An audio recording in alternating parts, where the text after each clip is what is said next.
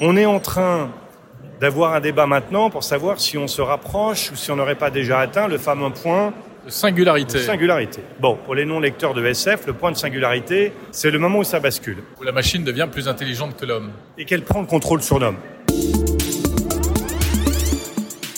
Bonjour Jean-Noël Tron. Bonjour Jérôme Colombin. Vous êtes directeur général du CNED, le Centre national d'enseignement à distance. Nous sommes au salon euh, Educatech. Vous êtes un, je dirais, l'un des pionniers hein, de l'Internet en France, en tout cas de la révolution numérique vue du côté des pouvoirs publics. On s'était connu lorsque vous étiez au cabinet de Lionel Jospin. C'était déjà une époque charnière. Vous étiez là au début de l'histoire, en fait. Oui, alors le concept même du web avait été pensé dans les années 60. L'IP en tant que protocole, Internet Protocol, avait été normalisé en 74 par un groupe présidé par mon ami Vinton Cerf, à qui d'ailleurs j'avais voulu rendre hommage en tant que conseiller Lionel Jospin euh, pour qu'on lui remette la Légion d'honneur française. Et quand, suite à une dissolution ratée à l'époque par le président Chirac, nous arrivons à Matignon et qu'en effet, je crée cette fonction qui n'existait pas de conseiller pour la société de l'information que je crée cette politique publique qui n'existait pas, qui est devenue, à partir de 1998, le programme d'action gouvernementale pour la société de l'information, qu'ensuite j'ai de fait piloté et dirigé pendant cinq ans. Il y avait eu, notamment en France, des gens visionnaires. Il y avait eu, à la fin des années 70, Louis Pouzin, qui avait compris que les réseaux télécoms devaient aussi virer d'un modèle purement euh, télécom, c'est-à-dire euh, euh, l'intelligence est dans le réseau et le, terminal est un DOM terminal vers un autre type de réseau. Et puis la France, et je voudrais là leur rendre hommage quand même, dans les années 80-90, c'est le pays qui rate totalement le déploiement du plan câble, mais qui réussit la vidéo interactive. C'est le pays qui a eu la chance d'avoir le rapport Noraminc, qui est le seul rapport public, moi j'en ai écrit des rapports publics, je peux le dire, qui invente deux termes géniaux et pas un seul, micro-informatique et télématique, c'est-à-dire mariage des télécoms et de l'informatique, et ça c'est quoi? C'est Internet. Donc quand effectivement, de manière accidentelle, nous, la gauche, arrivons au pouvoir et que nous sommes dans une situation qui n'a jamais existé avant et qui n'existera plus jusqu'à aujourd'hui après dans les institutions françaises, qui est que, soyons clairs, la totalité des décisions étaient prises à Matignon et nulle part ailleurs, et certainement pas à l'Élysée. Moi, j'ai présidé pendant cinq ans des centaines de réunions interministérielles. J'ai vu une fois mon homologue à l'Élysée, Valérie Pécresse. Et donc, je voudrais le dire ici avec un peu de solennité. Oui, c'est vrai, pendant ces cinq ans, nous avons réussi à rattraper le retard français, puisqu'en 1997, la France avait pris environ deux ans de retard, d'après l'OCDE, au sein des pays de l'OCDE, à cause d'autre chose que je n'ai pas encore cité exprès, mais qui était un signe du génie français, qui était la télématique. Il y avait à l'époque un secteur économique de plusieurs dizaines de milliards de francs, on parlait en francs à l'époque, mais aujourd'hui, ce serait des dizaines de milliards d'euros. La télématique, pour ceux qui nous écoutent et qui n'ont jamais vu un Minitel, même euh, avec la poussière chez leurs parents ou grands-parents pour les plus jeunes qui nous écoutent, c'était quoi bah, C'était le mariage de l'informatique et de la téléphonie, c'était Internet. Sauf que le modèle économique était fermé, qu'on payait les communications à la durée, comme tous les réseaux de télécommunications. Et donc la France, qui avait été le premier pays du monde à avoir en 1997 8 millions de foyers qui utilisaient les services interactifs dans l'éducation, pour réserver ses billets de chemin de fer, pour avoir les résultats du bac, dont la presse s'était emparée avant tout le monde. La presse est le premier secteur des industries culturelles traditionnelles à avoir fait sa transition numérique. Bon, après, il y a les jeux vidéo. C'était complètement rentré dans la vie des gens. Hein. C'était rentré dans la vie des gens, c'était un modèle économique, c'était un modèle de service public. J'ai fait annoncer par le Premier ministre dans son fameux discours d'Ourtin que, que j'écris durant l'été et qui est un choc à l'époque. Quand Lionel Jospin à Ourtin alors que les journalistes l'attendaient pour parler de quoi? De la baisse de la publicité sur France 2, qui était la seule proposition de cette campagne éclair que nous avions montée, qui avait vaguement quelque chose à voir avec le sujet. À Ourtin, qui était ce lieu où se rencontraient plutôt les gens, d'ailleurs, du monde éducatif, chaque fin d'été, Lionel Jospin va et prononce le discours que j'avais écrit, qui est l'entrée de la France dans la société de l'information. Ce discours, très gentiment, des journalistes, des historiens, me l'ont rappelé il y a quelques années. Il y a même un livre qui a été écrit là-dessus sur les politiques au niveau mondial de numérique pour transformer les pays, où, très gentiment, d'ailleurs une, historienne qui a publié quelque chose là-dessus, souligne que le rattrapage français est relativement exemplaire parce que nous avions pris le plus de retard, mais en même temps, c'est pour ça que je rends hommage aux gens qui m'ont précédé, nous avions créé des conditions écosystémiques, intellectuelles, scientifiques et même éducatives. Que ce, ce retard fut possible à la condition que l'État soit bien géré. Alors, le Premier ministre, à l'époque, était très moderne, a accepté d'aller, par exemple, avec moi au Milia, qui était le salon des jeux vidéo à Monaco. Mais, quand, comme me disait mon collègue de l'époque qui s'occupait de la communication, Manuel Valls, s'il te plaît, Jean-Noël, fais les médias. On ne peut pas demander à Lionel d'aller répondre au monde informatique ou à Jérôme Colombin euh, sur France Info ou à Laurent Mauriac à Libé ou je ne sais pas quoi.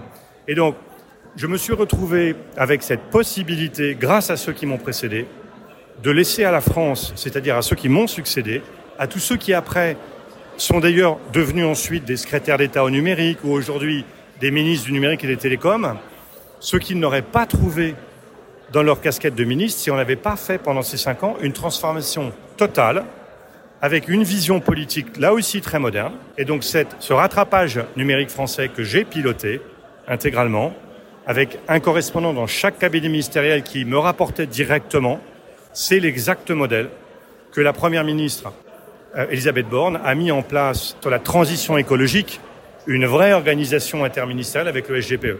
Alors, Jean-Noël Tron, euh, de Hourtin à la transition écologique, et en passant par l'intelligence artificielle, c'est surtout sur l'intelligence artificielle que je voudrais vous entendre.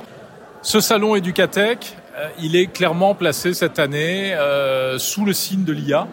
Ça fait un an que ChatGPT euh, est dans nos vies.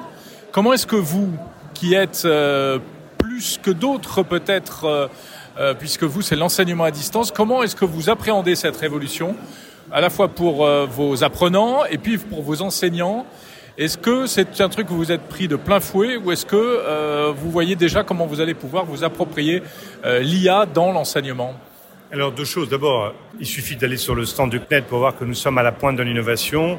En fait, CNED et innovation, c'est un synonyme. Le CNED, depuis qu'il existe, a toujours été à la pointe de l'innovation dans les années 50, 60, 70, 80, 90 et aujourd'hui, bien sûr, dans les années euh, qui nous emmènent vers 2030.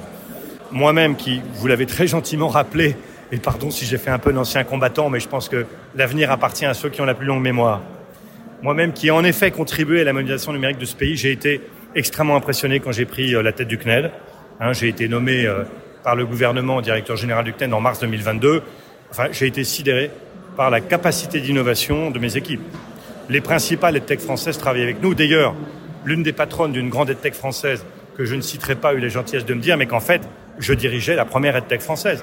Et je pense que la formule est bien trouvée.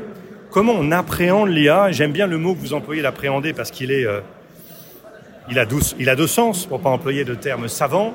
Est-ce qu'on l'appréhende au sens de la peur ou est-ce qu'on l'appréhende au sens où on l'anticipe? Je dirais trois choses là-dessus. D'abord, on est rentré dans cette fameuse société de l'information dont nous parlions en 1997. La vision que nous avons à l'époque, en 97, c'est un jour, toutes les activités humaines seront entièrement imbibées dans la technologie et notamment dans le web. Alors inutile de vous dire qu'à l'époque, ça faisait rigoler quasiment tout le monde. Et d'ailleurs, je rends hommage, certains d'entre eux nous ont quittés, aux parlementaires qui m'ont fait confiance. Quand on a construit le PAXI et que Lionel Jospin a fait son discours, les principaux témoignages de parlementaires dans la presse enthousiastes sur le discours d'Ourtin, c'était des sénateurs de droite ou des élus de droite. C'était mon ami, euh, le sénateur Lafitte, qui est quand même l'homme qui a créé Sophia Antipolis, qui n'est plus parmi nous. Euh, je me souviens très bien qu'à l'époque, euh, René Monory, qui nous a quittés aussi, qui d'ailleurs a créé le Futuroscope où se trouve à peu près la moitié de mes équipes, René Monory m'avait fait passer le message qu'il était admiratif que Jospin porte ce tournant numérique. Euh, c'était André Santini, c'était René Trégouette, c'était comme ça beaucoup de parlementaires. Donc on a fait ça aussi dans une logique d'intérêt national. On n'en a pas fait un enjeu gauche-droite. Il y avait bien sûr des parlementaires de gauche tout nouvellement élus, comme Patrick Bloch ou, Christian Paul, mais pour revenir à l'IA, ce que nous, la vision que nous avions tous, et c'est pour ça que les politiques depuis deux ans avant la dissolution, la dissolution ratée de Chirac, tirait la sonnette d'alarme. La France était en train de prendre un repart tragique. Il y avait une peur face à la technologie. Il y avait par ailleurs une sorte d'analphabétisme technologique en France que j'ai bien connu puisque c'est moi qui ai fait créer ce qui s'appelle aujourd'hui PIX en convainquant le Premier ministre à l'époque qu'on crée le brevet informatique et Internet avec une idée qui était il faut former les demandeurs d'emploi et il faut absolument, et les emplois jeunes nous ont servi à ça au passage, que l'on permette à toutes les générations de s'approprier le numérique. Bon, l'éducation nationale à l'époque a mis dix ans à ce que cette vision, le brevet informatique et Internet, décision politique du Premier ministre, malgré Claude Allais, qui ne s'intéressait pas beaucoup en réalité, se fasse. Hein, je crois que c'est qu'en 2006 ou 2007 qu'on a fait passer enfin le B2I aux élèves en fin de collège. Et puis, il a fallu encore 10 ans pour que ça devienne une plateforme numérique en 2017. Aujourd'hui, on est au-delà du B2I. Ils sont sur ChatGPT, ils rendent des devoirs faits avec ChatGPT, et pareil pour les profs. Oui, mais c'est pas mon propos, parce qu'aujourd'hui, tout le monde est dans ChatGPT, dans euh, l'IA. Ce que je veux dire par là, c'est qu'il a fallu 20 ans pour que, à travers Pix, on fasse ce qu'était ma vision de l'époque, qui était il faut d'abord former la première ligne, ceux qui en ont besoin, c'est les gens qui sont dans le monde du travail et c'est les demandeurs d'emploi. Former des enfants, c'est indispensable, mais eux, ils sont sur le marché du travail dix ans après. Donc, je reviens à ce qui s'est passé autour de l'IA. L'intelligence artificielle, on en parlait déjà avec mes amis, les vrais ancêtres de l'Internet français, quand on se réunissait euh, à Autran dans une station de ski de fond pour parler de l'Internet en 1996 ou 95. La moitié d'entre nous étions des passionnés de science-fiction et l'IA, elle est écrite dans la science-fiction depuis les années 50.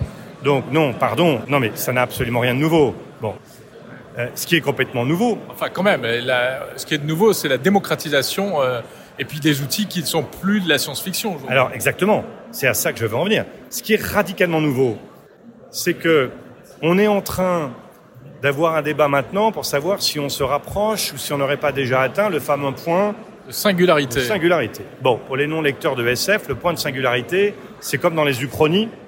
Hein, c'est le moment où ça bascule où la machine devient plus intelligente que l'homme. Et qu'elle prend le contrôle sur l'homme. Hein, il suffit d'aller voir Terminator, euh, c'est ça l'idée. Écoutez le débat en ce moment sur la rencontre entre Xi Jinping et le président américain. J'espère qu'ils vont se mettre d'accord pour qu'on ne mette pas en marche des armes létales autonomes. Parce que ça, c'est Terminator. C'est pas de la science-fiction. C'est la négociation entre les Américains et les Chinois dans quelques semaines ou quelques jours pour savoir s'ils se mettent au moins d'accord pour limiter l'escalade. Comme d'un point de vue technologique, les Russes, au plan numérique, sont totalement largués, ce qui n'est pas le cas des Chinois, surtout en matière d'IA, là, c'est des choses très très sérieuses qui sont en train de se jouer. Et donc, j'en reviens à votre question, qui est au fond, est-ce qu'il faut appréhender au sens d'avoir peur? De toute façon, la technologie continuera d'avancer de manière inéluctable. J'ai été euh, le patron d'Orange, l'opérateur mobile. Je me souviens très bien des gens nous expliquant que la visio, ça marcherait jamais. Bon, de toute façon, il y a en matière de technologie deux règles, hein, très simples. Tout ce qui est possible va arriver. À peu près rien de ce qui va arriver n'est exactement ce qui avait été prévu par les gens qui savaient que c'était possible. Alors j'en reviens pour terminer à votre question très très brûlante sur l'IA. A-t-on réglé les grands défis de l'IA, etc. Non, en aucun point. Est-on déjà passé au fameux point? Moi, j'ai juste un souvenir euh, qui m'a encore frappé. Comme j'étais l'un des patrons des industries culturelles pendant dix ans quand j'étais patron de la SACEM, Google m'avait invité avec quelques autres patrons français au Zeitgeist, qui était son grand événement de lobbying à Londres, une fois par an, et j'en souviens parce que nous étions un mois avant le Brexit. Il y avait on stage Eric Schmidt, le patron monde de Google, qui avait invité l'équipe d'AlphaGo, qui est l'équipe qui avait utilisé l'IA de DeepMind, et DeepMind, nous disait Eric avec beaucoup de fierté, est devenu invincible au jeu de Go en 40 jours seulement, le 21 octobre 2017. Et donc, c'est AlphaGo qui avait terrassé le joueur professionnel euh, qui devait s'appeler Sidol, Sedol, qui était Lil Sidol, qui était un Coréen en 2016. Dans la salle, un moment où les gens se sont tus, parce que sur scène, les meilleurs scientifiques mondiaux nous disaient, c'est pas qu'on a perdu le contrôle de l'IA, mais les mêmes experts nous disaient que cinq ans plus tôt, eux-mêmes pensaient que battre le champion du monde d'échecs, ça arriverait, mais qu'au Go, c'était pas possible. Ce que je vous raconte, c'est qu'en 2018, un an après cet épisode, Zeitgeist, et il y a parmi les grands patrons français, y compris dans la presse, des gens qui pourront témoigner de ce que je vous dis, ils étaient avec moi dans la salle, il y a eu un moment de sidération. C'était en 2018. Il y avait les larmes de l'Isidol. Absolument. Alors, qui était filmé, et on voyait le choc, et ça a été en Corée, comme vous le savez, un espèce de de traumatisme national, de traumatisme national. Et c'était il y a presque dix ans. Ma crainte est la suivante, je vais être très direct. Les gens savent en principe ce que veut dire G comme generated, P comme pre-trained et T comme transformer. Et je le dis souvent à mes équipes, transformer, oui, c'est déjà en train de tout transformer. le question, la question, c'est generated. Pour l'instant, on continue à s'appuyer sur des contenus fabriqués par des humains, sur des scénarios de films conçus par des humains, sur bon. Le moment où l'IA va pouvoir se passer totalement de l'humain, il est en fait déjà arrivé. Donc, comme ils ne font pas appréhender l'inéluctable, qui est que la technologie va continuer sans cesse de se développer, nous, le CNED, comme l'ensemble des opérateurs français responsables, nous avons le devoir de bâtir ce qui est la vision que nous sommes en train d'ailleurs en ce moment même de partager avec le ministre de l'Éducation nationale et la ministre de l'Enseignement supérieur et de la Recherche. Cette vision, je l'ai partagée avec eux. Il faut impérativement que nous puissions combiner confiance et services publics. La technologie, pour de bonnes raisons aussi, fait peur. La question de la maîtrise de la technologie, la question de la régulation de la technologie, je m'en suis entretenu il y a quelques semaines avec Jean-Noël Barrot, est totalement vital. On ne peut pas continuer à avoir des grandes plateformes non régulées. Et je rends hommage là-dessus à ce que fait le gouvernement. Mais en fait, la plus grande victoire des Européens sur les grandes plateformes américaines et sur le lobbying international pendant ces cinq ans, c'est l'adoption in extremis de la directive droit d'auteur en avril 2019. C'est passé à cinq voix près. Moi, mon ambition, ce serait que, étant à la tête maintenant du CNED, qui est le plus grand opérateur français au plan mondial d'enseignement et de formation à distance, avec quand même 130 000 personnes en formation chaque année chez nous, dont 78 000 scolaires, mais 54 000 adultes, euh, et pour une bonne partie d'entre eux, des adultes en reconversion professionnelle. Hein, le, le, CNED est bien loin de n'être qu'un opérateur scolaire.